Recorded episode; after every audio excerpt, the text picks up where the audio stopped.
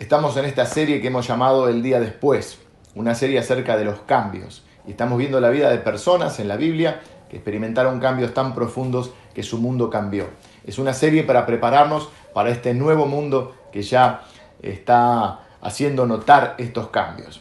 Nada puede producir eh, un cambio más profundo en la vida de una persona que un encuentro verdadero y personal con Dios. En la Biblia hay varios casos eh, de este tipo. El apóstol Pablo se encuentra, se le aparece el Jesús resucitado, Jacob, Moisés, Elías y algunos otros, algunas otras personas de la Biblia. Después de ese encuentro con Dios, nunca más volvieron a ser los mismos. Hoy vamos a ver un episodio en la vida de un profeta llamado Isaías, uno de los profetas quizá más eh, eh, determinantes del Antiguo Testamento, y este profeta Isaías experimentó un encuentro con Dios tan profundo, tan real, que experimentó él a partir de ese un, cambio de su vida total y radical.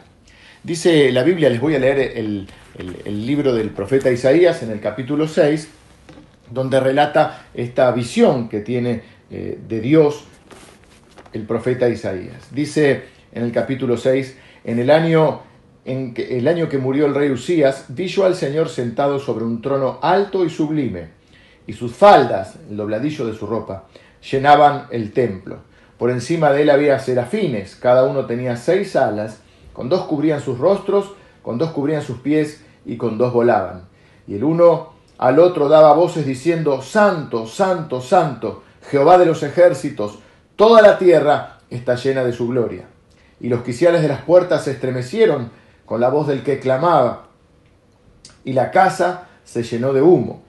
Entonces dije, ay de mí, que soy muerto, porque siendo hombre inmundo de labios y habitando en medio de, pueblo que tiene labios inmundos, han visto mis ojos al Rey, Jehová de los ejércitos. Y voló hacia mí uno de los serafines, teniendo en su mano un carbón encendido, tomando del altar con unas tenazas, y tocando con él sobre mi boca, dijo, He aquí que esto tocó tus labios, y es quitada tu culpa y limpio tu pecado. Después oí la voz del Señor que decía, ¿a quién enviaré? ¿Y quién irá por nosotros? Entonces respondí yo, heme aquí, envíame a mí. Un, un encuentro con Dios tan profundo que determina el rumbo o un cambio en el rumbo en la vida del profeta Isaías. Dice eh, la Biblia que este encuentro fue un encuentro real y personal. Isaías dice, yo vi al Señor en el versículo 1. No me lo contaron, no lo soñé, no me hice de una religión, no es que me cambié de religión, no, no, yo vi al Señor.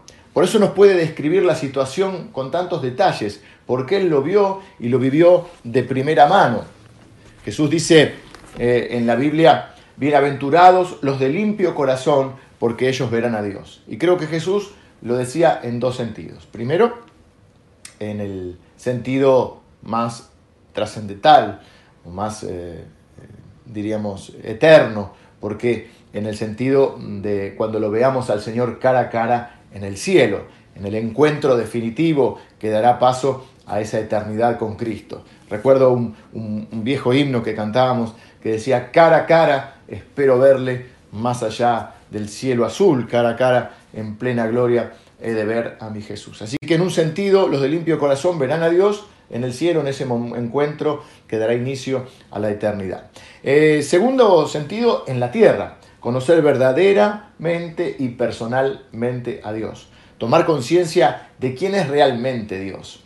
Tener una revelación de su grandeza, de su persona, de su presencia y de su poder. Ahora, este encuentro con Dios se da en un contexto. Isaías nos dice cuál es ese contexto. Dice, en el año en que murió el rey Usías. El rey Usías fue uno de los pocos, diríamos, reyes de Israel que hicieron eh, lo bueno delante de Dios. Siempre que está el libro de las crónicas de, Israel y, también están los libros de los reyes, donde se menciona eh, el, reinado de cada rey normalmente se dice hizo lo malo ante los ojos de Jehová o hizo lo bueno, lo bueno ante los ojos de Jehová. En general hacían lo malo. Eh, Usías, si bien tuvo al final un, momento de su vida donde se desvió, en líneas generales era un rey que hizo lo bueno delante de los ojos de Jehová, muy admirado por el pueblo, muy querido por el pueblo y también muy admirado y muy querido por Isaías. Y esto fue tan significativo que él recuerda que este hecho se produce en este contexto, en la muerte de ese rey que él admiraba, en el cual se apoyaba, y que fue un, cambio eh, radical no solo para el pueblo de Israel, sino para la vida de Isaías. Podríamos decir de alguna manera que era un poco el héroe de Isaías, este rey Usías. Y a menudo la historia de nuestra relación personal con Dios incluye el relato de la muerte de nuestros ídolos. Una y otra vez Dios ha tenido que eliminar aquellas cosas que atentan eh, con ocupar el trono que solo le pertenece a Dios. A veces Dios tiene que sacarnos esas cosas en las cuales eh, está puesta nuestra confianza, en las cuales está puesta nuestra esperanza o aún está puesta nuestra seguridad. Pero nuestra seguridad está en nuestro Dios y en sus promesas. La Biblia dice, y recordamos cada día de nuestra vida, que el bien y la misericordia de Dios nos seguirán todos los días de nuestra vida. No tenemos la incertidumbre de si hoy veré la bondad de Dios en la tierra de los vivientes. Yo sé y puedo declarar que hoy es uno de esos días uno de esos todos los días. Hoy es uno de esos días en los cuales voy a ver la bondad y la misericordia de Dios, en los cuales me perseguirán. Tengo esa seguridad, tengo como una especie de dos guardaespaldas invisibles, la bondad y la misericordia de Dios. En eso estoy seguro, no en otras cosas que puedan brindarme falsas seguridades. Por eso a menudo Dios tiene que hacer eso, quitar esos falsos ídolos que atentan con ocupar el trono de Dios. Me pregunto, ¿qué tiene, y te pregunto, ¿qué tiene que morir en tu vida para que puedas ver la plenitud del Señor, para que realmente puedas conocer a Dios? Hay varios ejemplos en la Biblia. Uno de los ejemplos que quiero mencionar es el de Job. Job es un, hombre eh, que se relata su vida en el Antiguo Testamento, un libro que lleva su nombre, el libro de Job, y en un momento Job pierde todo lo que de alguna manera estaba, si bien fue un hombre que nunca perdió eh, su, fe en Dios, evidentemente tenía muchas cosas en las cuales él apoyarse, su familia, su dinero, su posición económica, su propia justicia, y en un momento él pierde todo eso, pero logra eh, conocer a Dios de otra manera, tan profunda que él lo describe así, él dice, le dice a Dios, de oídas te había oído, mas ahora mis ojos te ven. Muchas veces decimos, pero pastor, yo conozco a Dios. Sí, seguro. ¿Cuánto conoces de Dios? ¿Cuánto más hay por conocer de Dios? ¿Cuánto más podemos profundizar en esa relación, en esos encuentros con Dios para conocer cada vez más de este Dios infinito? Otro ejemplo es el de apóstol Pablo. El apóstol Pablo era un hombre que amaba a Dios, pero no había creído en Jesucristo y perseguía a los cristianos, hasta que en un momento el propio Jesús se le aparece. Y él cuando describe toda esa experiencia, todo ese camino, todo ese recorrido en su historia con Dios, en un momento dice, yo tenía un montón de cosas en las cuales gloriarme, en las cuales confiar. Sin embargo, las tuve que perder todas para poder conocer a Cristo. Y la verdad que todas esas cosas sin Cristo para mí son basura. Así que lo más importante y lo que produce el cambio más profundo en la vida de una persona es un encuentro personal y verdadero con Cristo. Para eso a veces Dios tiene que quitarnos otros apoyos, otros ídolos, otras cosas en las cuales hemos puesto nuestra seguridad. Un encuentro con Dios cambia nuestra percepción. Nuestra percepción de la vida, nuestra percepción de Dios y aún la percepción que tenemos de nosotros mismos. Fíjense que Isaías dice, ay de mí, que soy pecador, que tengo labios inmundos, que habito en medio de un pueblo que tiene labios inmundos, y mis ojos han visto al rey, a Jehová de los ejércitos. Imagínense la visión que él está teniendo, ¿no? Con los serafines. el, pastor Emilio está haciendo unas clases acerca de los ángeles, y los serafines son un tipo de ángeles que están específicamente en este pasaje. Y, él, y, la gloria de Dios llenando todo el lugar, y él dice, ahí es como que experimenta esa, esa pequeñez frente a la grandeza de Dios. Cambia su percepción de Dios, la dimensión justamente de esa grandeza, su gloria, su presencia, su santidad. Mis ojos han visto al Rey, a Jehová de los ejércitos. Y ellos tenían muy claro esto, porque muchas veces eh, habían oído, incluso en el relato del encuentro de Moisés con, con Dios, donde nadie podía ver a Dios sin morir. Entonces por eso él dice, ay, ay de mí, voy a morir porque mis ojos han visto al rey. También cambia la percepción de nosotros mismos. al tener una nueva percepción de quién es Dios y de su grandeza, tenemos una nueva percepción de nosotros mismos. Vemos la grandeza, la santidad de Dios y vemos nuestra pequeñez y nuestro pecado también. Y nuestra imposibilidad de estar delante de, de Dios debido justamente a nuestro pecado. Esto es un cuadro del Evangelio, ¿no? Que nosotros muchas veces pensamos, bueno, no soy tan malo, puedo acercarme a Dios, casi que tratamos a veces a Dios en esa familiaridad que por un lado es buena, tener una familiaridad, Dios es nuestro Padre, podemos acercarnos a Él, podemos orar, podemos tener una, relación íntima y conversar con Dios, a veces perdemos la, la, noción de lo grande que es Dios, de lo santo que es Dios. Fíjense que los, los querubines decían, santo, santo, santo, que había como un canto antifonal se llama, cuando uno canta y otro como le, responde. Y otro decía, toda la tierra está llena de su gloria. Cubrían sus rostros, cubrían su cuerpo, pero no cubrían sus bocas para adorar a Dios. Y en esa eh, revelación que tiene Isaías, es la revelación que muchas veces nosotros necesitamos de saber que Dios es tan santo que ninguno puede acercarse si no es a través de una purificación. Algo similar le pasó a Juan. Cayó, dice que cuando tuvo una visión de Jesús en Apocalipsis, cayó como muerto. El apóstol Pablo, que les, les, conté, que venía siendo un hombre que tenía una historia con Dios, pero que no, no, no, aceptaba a Jesucristo, es más, perseguía a los cristianos, en uno de esos eh, viajes que él hacía de persecución, se encuentra con el resucitado y cae de su caballo y queda ciego hasta que luego el Señor le devuelve la vista. Esta nueva percepción, percepción de quién es Dios y de quiénes somos nosotros debe producir, o produce eh, en aquellos que realmente tenemos una revelación de Dios, produce arrepentimiento y reconocimiento de nuestra necesidad de Dios. Por eso un encuentro con Dios produce transformación. Un encuentro con Dios produce cambio, un cambio en nuestra vida, en nuestro ser y la evidencia de ese encuentro real, profundo y verdadero con el Señor es el cambio. El versículo 6 también continúa esta figura que para mí es figura del Evangelio, porque dice que uno de los serafines voló hacia él llevando un carbón encendido que había tomado del altar, en el altar había, estaba el sacrificio, y lo había tomado con unas tenazas, y con ese carbón encendido toca la boca de, Isaías y le dice, aquí esto tocó tus labios y es quitada tu culpa y limpio tu pecado.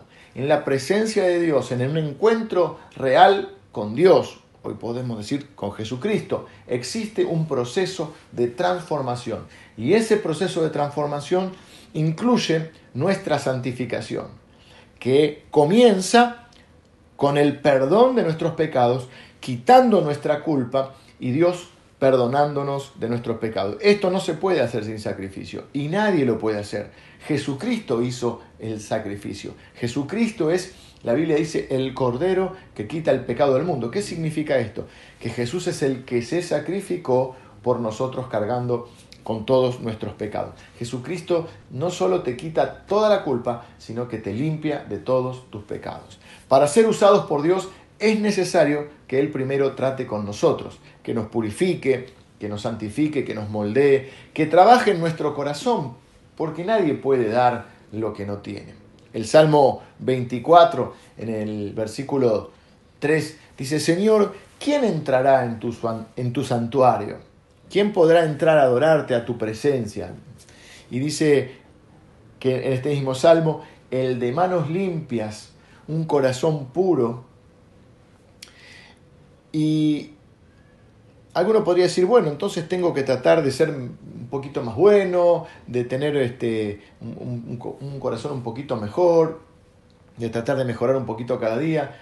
Pero la Biblia dice que solo por Cristo tenemos entrada al trono de Dios. Que nadie por sus propios méritos o sus propias acciones puede estar, eh, tener la dignidad suficiente para estar delante de este Dios tan santo. Miren, eh, esa expresión santo, santo, santo, eh, algunos dicen Dios es tres veces santo, no, Dios es infinitamente santo. Pero esa era una forma de, poner como un énfasis en eso. Fíjense que es un atributo que es el único atributo que, lo repite la Biblia. No dice Dios, dice Dios es amor, pero no dice Dios es amor, amor, amor.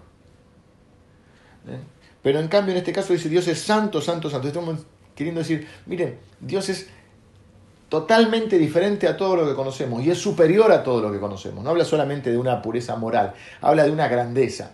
Y nuestra oración siempre debería ser, Señor, sigue adelante. Yo quiero ser como tú. Yo necesito que me transformes, que me moldees. Primero que quites mi culpa, quites mis pecados y entrar en ese proceso de santificación, es decir, en ese proceso de transformación, de tal manera que al poder poner nuestra fe en Jesucristo, y, arrepentirnos de nuestros pecados, nosotros entonces podamos experimentar esa limpieza que nos permite estar delante de Dios. ¿Quién entrará? Solo el de manos limpias y el de corazón puro. Pero eso solo puede dártelo el Señor Jesús. Por lo tanto, si vos querés conocer a Dios, tenés que reconocer tu necesidad de Jesús y tenés que eh, arrepentirte de tus pecados y poner tu fe en Él. Dice el versículo 1 que su, el dobladillo de su ropa, dice sus faldas, llenaban el templo. Ese proceso de transformación, además de la santificación, del perdón de nuestros pecados, de quitar nuestras culpas, de, ir transformándonos eh, hacia, hacia, un, hacia un estar, digamos, una un estar parecido a Cristo, podríamos decir. La Biblia dice que hasta que todos lleguemos a la medida de la estatura de la plenitud de Cristo, a parecernos a Cristo. En ese proceso de santificación para tratar, para que Dios nos vaya eh, haciéndonos un poco más parecidos al Señor Jesús, también ese proceso, además de ser un proceso de, de santificación, el proceso de transformación incluye la llenura del Espíritu Santo. La única manera de nosotros poder ir creciendo en el conocimiento de Dios, de ir eh, siendo moldeados es a través de la palabra de Dios y del Espíritu Santo. Esa es la forma en la que Dios obra en nosotros. Hay una figura en el, Antiguo Testamento, en el libro de Crónicas, el segundo libro de, Crónicas, en el capítulo 5, los versículos 13 y 14 aproximadamente, que son esos, esos versículos, donde dice que eh, Dios llena con su gloria el templo y los sacerdotes no podían ni siquiera entrar porque la gloria de Dios había llenado el templo. Ahora la Biblia dice en el Nuevo Testamento que Dios ya no habita en templos hechos eh, por hombres, en templo hecho de manos. De hecho, lo estamos viendo con esto que sucede. No necesitamos el, el edificio para que Dios se manifieste. La Biblia dice en el Nuevo Testamento que nosotros somos templo de Dios y que el Espíritu de Dios habita en nosotros y que Dios quiere llenarnos de tal forma con su presencia, con su gloria, con su Espíritu Santo, de tal manera que nosotros mismos no podamos entrar. ¿Qué quiero decir con esto? Que podamos estar tan plenos de Dios, tan llenos de Dios, que no haya lugar para nuestra carnalidad, nuestro orgullo, nuestro ego, nuestro egoísmo y todo lo que no proviene de Dios. En la presencia de Dios también conocemos su corazón, conocemos su voluntad y recibimos su llamado. Primero tenemos que pasar por este proceso de conocer a Dios, en este encuentro personal con Él. Tenemos que pasar al conocer a Dios por un proceso de transformación, donde nos damos cuenta quién es Dios, quiénes somos nosotros y cuánto le necesitamos. Y tenemos a partir de ahí, eh, en ese proceso de, de transformación, experimentar la libertad de la culpa y del pecado y la llenura del Espíritu Santo. Eso le llamamos proceso de transformación, santificación y llenura de Dios. Ahora, cuando estamos en la presencia de Dios y cuando vamos siendo santificados y transformados por Él, en la presencia de Dios también conocemos su corazón. Y conocemos su voluntad para nosotros y recibimos su llamado, su convocatoria. Eh, y dice la Biblia en el versículo 8, después oí la voz del Señor. Claro, solo podemos oír la voz del Señor eh, en este contexto, ¿no? Y dice, después oí la voz del Señor que decía, ¿a quién enviaré? ¿Y quién irá por nosotros? Entonces respondí yo, heme aquí, envíame a mí. Aparentemente se produce una conversación en el cielo, quizá, pienso yo, entre el Padre, el Hijo y el Espíritu Santo. ¿A quién enviaré? ¿Quién irá por nosotros? Parece preguntar el Padre. Jesús me gusta pensar que quizás Jesús dijo tu nombre. Me gusta pensar que Jesús haya dicho mi nombre también. Y que el Espíritu Santo haya dicho algo así como, yo voy a ayudarlo. Pero falta que vos respondas en esta mañana, como respondió Isaías, heme aquí, envíame a mí. ¿A quién enviaré? Envíame a mí. Isaías no pregunta nada, porque las preguntas lógicas podría haber preguntado, ¿a quién enviaré? ¿A dónde, Señor? ¿Y hacer qué? Sin embargo, Isaías es como que le da un cheque en blanco a, Dios. Es como diciendo, yo confío, Señor, yo estoy para lo que vos quieras que esté, yo estoy para lo que vos necesites, Señor, yo estoy para responder a ese llamado. ¿Por qué? Porque había experimentado la gracia de Dios. Sabía en quién, eh, quién era Dios. Por eso su confianza ahora estaba tan plena que él no necesitaba saber ni a dónde ni hacer qué. Él solo necesitaba decirle, Señor, yo estoy disponible. Y esta es mi oración y mi deseo para vos en esta mañana. Que puedas responder de la misma manera. Yo creo que hoy también nuevamente está viendo esa conversación en el cielo. Yo creo nuevamente que hoy el Padre está preguntando a quién enviaré y quién irá por nosotros. Y yo creo que Jesús está diciendo tu nombre. Y yo creo que Jesús está diciendo mi nombre. Y yo quiero responder. Y el Espíritu Santo está diciendo yo voy a ir a ayudarlo. Y yo siento esa, esa presencia y esa ayuda del Espíritu Santo. ¿Para qué? Para lo que Él, para, para, que para que Él cumpla sus propósitos en mí. Yo estoy disponible. Yo quiero decirle, yo quiero, falta que respondamos nosotros, que responda vos, que responda yo. Señor, heme aquí, aquí estoy. Heme aquí quiere decir aquí estoy. Aquí estoy, Señor, envíame a mí. No envíes a otro, envíame a mí, Señor. Por favor, envíame a mí. Contá conmigo, Dios. Contá conmigo. O cuenten conmigo, si es la Trinidad, ¿no? Y de tal manera que uno pueda estar confiado eh, en que Dios. Cuando yo sentí el llamado de Dios, a veces me preguntan, ¿y a qué te llamo Dios? Y mucha gente lo tenía quizá más claro yo. Hay gente que tiene eh, quizá una mayor claridad, ¿no? Dios me llamó a hacer esto, lo otro. Y yo al principio no, pero sí sabía que, que yo quería responder ese llamado, que yo estaba para lo que Dios eh, me convocara. En estos días tuve una, una videollamada con un grupo de líderes de, de, jóvenes de nuestra iglesia, de los GD, y me preguntaban acerca de mi llamado. Y yo eh, justamente le decía eso, yo no, me acuerdo siempre la frase de una querida amiga que dice, Dios no tiene preferidos, pero hay quienes lo prefieren a Él. Y yo lo que sentía, pues, ¿cómo, ¿cómo sentís el llamado? Yo lo que sentía era que era un, un, interés eh, quizá mayor que, que, mucha gente en servir a Dios.